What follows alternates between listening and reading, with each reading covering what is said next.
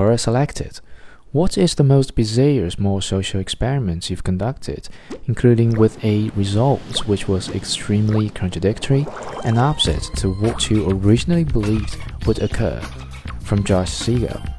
A friend owned a convertible 2000 Lamborghini Diablo Roadster 350k USD new.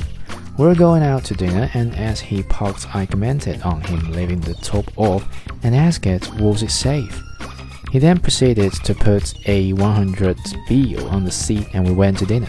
Sure enough, it was still there when we returned. We repeated this every few days or weeks, adding phones and keys, always there when we got back. The final time I had parked my Toyota company 4Runner nearby, only to come back and find the window smashed and radio gone. A Lamborghini with a 100 USD on the seat is three spots over and you trash my car. I guess you gotta respect the car.